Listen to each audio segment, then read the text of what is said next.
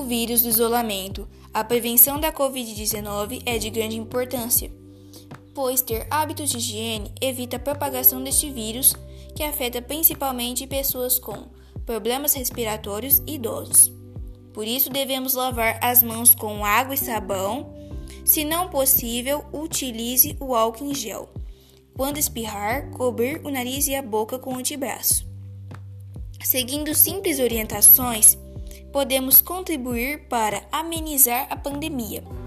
Outra maneira é o isolamento social, pois se diminuirmos a quantidade de pessoas nas ruas, a propagação da Covid-19 será menor. Este é o objetivo do isolamento, que muitas pessoas descumprem, porque pensam que não serão afetadas, mas afetarão a vida de milhares de pessoas, como por exemplo a morte de entes queridos, entre eles os seus avós, pais, tios e entre outros.